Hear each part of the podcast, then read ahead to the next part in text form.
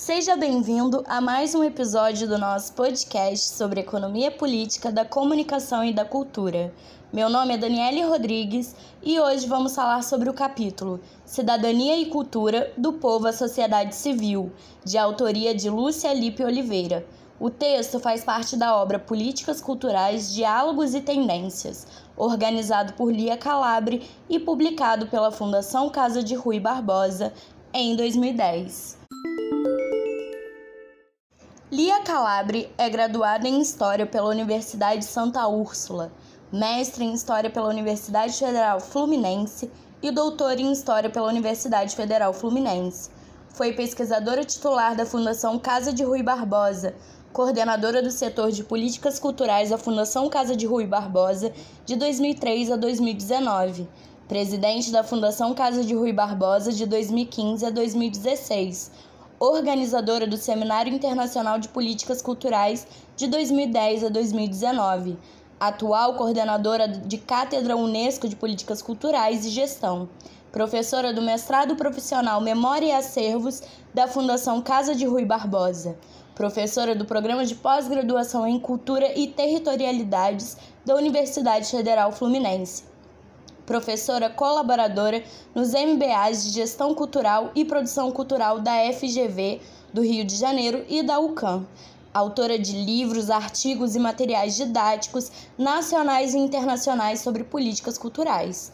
Tem experiência na área de políticas culturais, história cultural e política, com ênfase em políticas públicas de cultura, atuando principalmente nos seguintes temas: políticas públicas de cultura, política cultural e gestão cultural.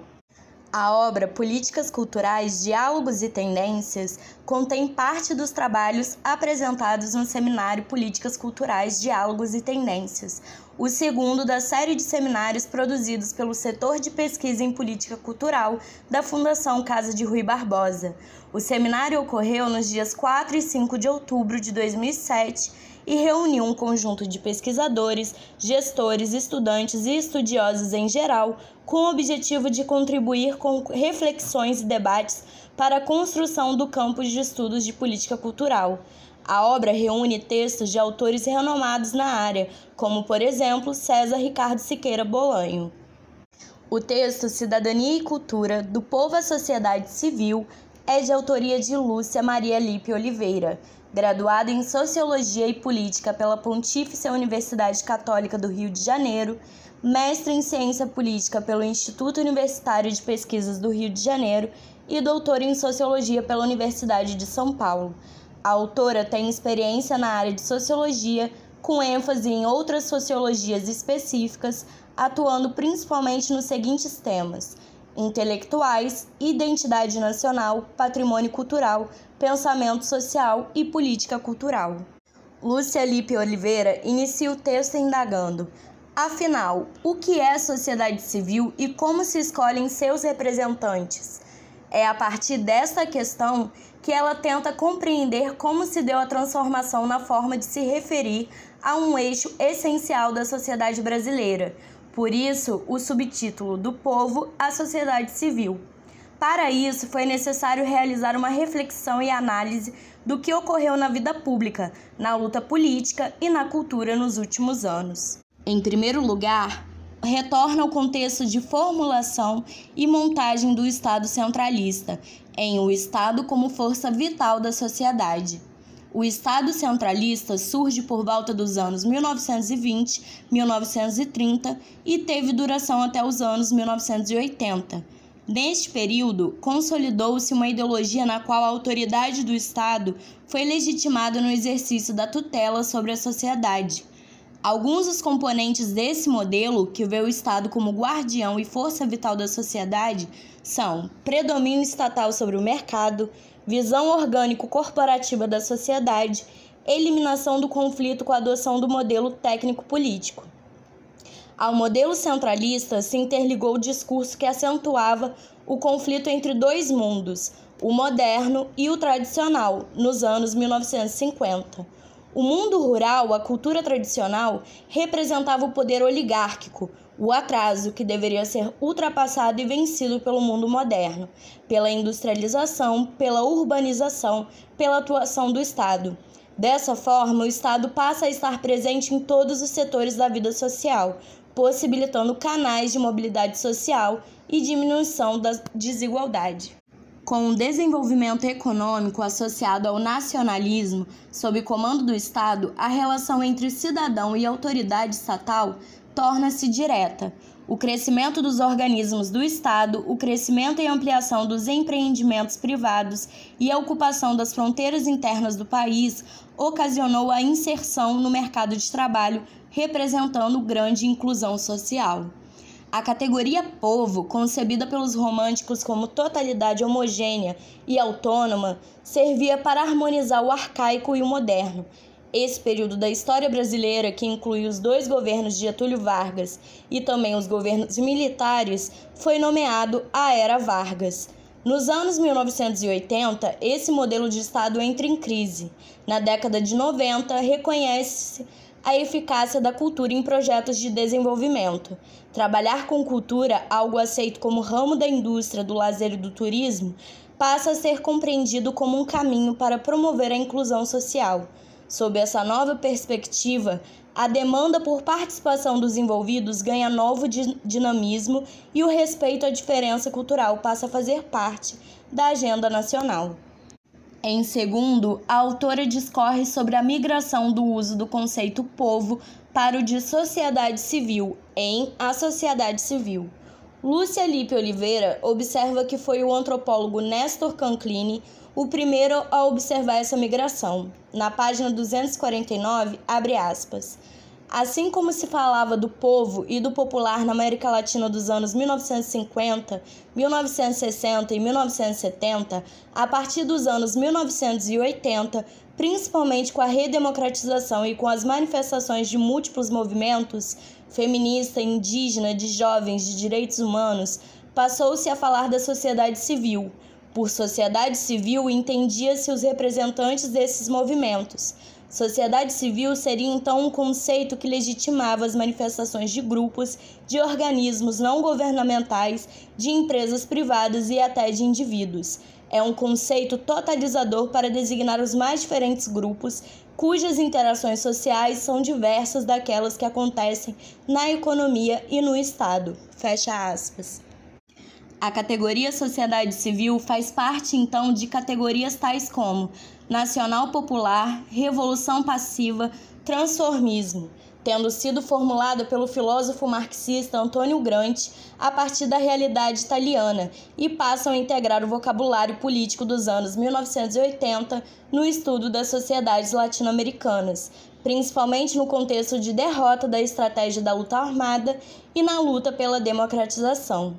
A democracia passa a ser foco da luta das esquerdas contra o autoritarismo e a sociedade civil passa a ter um papel central como arena de política, como espaço da construção da vontade coletiva e da reforma intelectual e moral. Na página 250, abre aspas.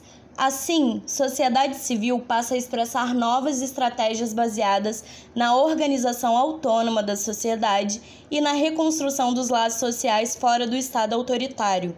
Envolve a conceituação e a criação de uma esfera pública independente e separada de todas as formas de comunicação oficial controladas pelo Estado ou pelos partidos. Fecha aspas.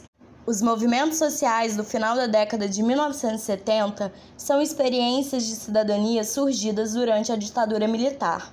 Esses, chamados movimentos de base, estavam distantes dos partidos e dos sindicatos, tinham ações de caráter autônomo e reivindicavam bens materiais e reconhecimento de sua capacidade de participar e mudar os padrões sociais, e desafiavam os esquemas pré-estabelecidos de representação política.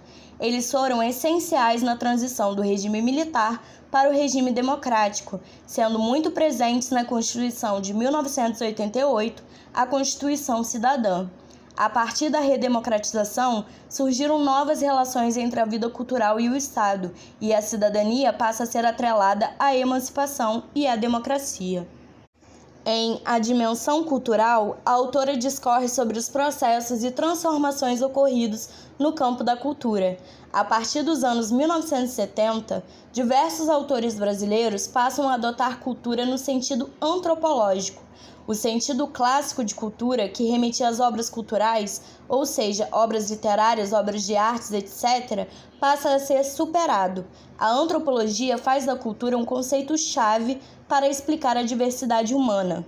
Na página 251, abre aspas. Para além das diferentes correntes desse campo do saber, a antropologia consagra o método etnográfico, conceitua uma concepção plural de cultura e trabalha com a noção de relativismo cultural, metodologia e conceituações que visam explicar as experiências de diversos grupos sociais. Superando a cultura como objeto, a antropologia passou a lidar com cultura como invenção, como construção através da qual podemos interpretar nossas experiências. Assim, cultura passa a ser tomada como sistema simbólico, como estruturas de significado através das quais os homens orientam suas ações. Essas estruturas que se formam a partir da interação entre os indivíduos são públicas e não algo resultante de mecanismos cognitivos internos. A cultura é, portanto, necessariamente histórica e sujeita a diferentes interpretações, como diz Clifford Geertz em seu livro A Interpretação das Culturas, 1978. Fecha aspas. E prossegue, abre aspas. Michel Dissertou, por exemplo, em seu livro A Cultura no Plural, de 1984, define a cultura popular como a cultura de pessoas comuns, que se fabrica no cotidiano nas atividades mais banais. Para captá-la, é necessário observar a maneira como as pessoas comuns usam, consomem os produtos que lhes são impostos.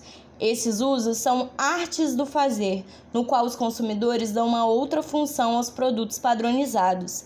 Passa então a falar e a estudar práticas culturais, maneiras de fazer, estilos de ação comum que caracterizam o sentido plural da cultura. Como teórico da cultura popular, Sertor vai valorizar o conjunto de práticas materiais que constituem significados, valores, subjetividade, e será através desse conjunto de significados que uma ordem social é comunicada, produzida, experimentada e explorada. Fecha aspas. Dessa forma, cultura passa a ser compreendida então, caro ouvinte, como uma dimensão presente em todas as instituições, sejam econômicas, sociais ou políticas. Já em Sociedade Civil, Cultura e Poder, a autora discorre sobre as relações entre cultura, movimentos sociais e cidadania democrática. Por meio da atuação dos movimentos sociais é que se criou o espaço da sociedade civil, um espaço autônomo, distinto das associações de bairros, dos sindicatos e dos partidos. Se anteriormente buscava-se uma politização da cultura, a partir da década de 1980, a cultura ocorre em um contexto caracterizado por conflitos legítimos. A atuação dos movimentos sociais foi fundamental para a nova concepção da cidadania democrática, em que reivindicava-se direitos na sociedade e não apenas do Estado. A democratização da sociedade, para além da democratização do regime político, envolve alterar as práticas culturais de exclusão e de desigualdade. Assim, a ação coletiva passa a fazer a conexão entre política e cultura. Na página 252, abre aspas. A pobreza, por exemplo, que era compreendida como inferioridade, passa a ter novo significado. A percepção das carências sociais como direitos altera o sistema de classificação, com suas exclusões e inclusões, com sua hierarquia básica, que vê a atuação política como relação de favor. As marcas da cultura autoritária, clientelismo, tutela e subordinação não desaparecem, mas são questionadas na redefinição de cidadania. Cultura tem a ver com sistema de classificação. Fecha aspas. É na década de 1980 que esta nova concepção de cidadania se difunde pela sociedade brasileira, com a atuação das organizações não governamentais. No Brasil, a autonomia dos movimentos sociais começou a mudar a partir das eleições de 1982, em que os movimentos começaram a se relacionar com as agências públicas na educação, no Conselho da Mulher, na saúde e mais adiante no Conselho da Criança e na Adolescência.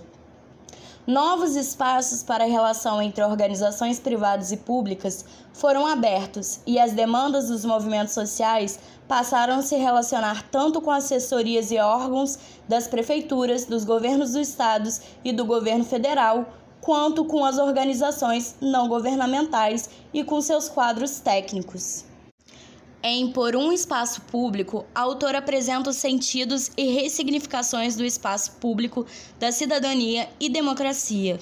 Ela expõe inicialmente como diversos autores tratam o espaço público como quase sinônimo da sociedade civil, um espaço de emancipação e contestação, de luta pela cidadania e pela diminuição da desigualdade.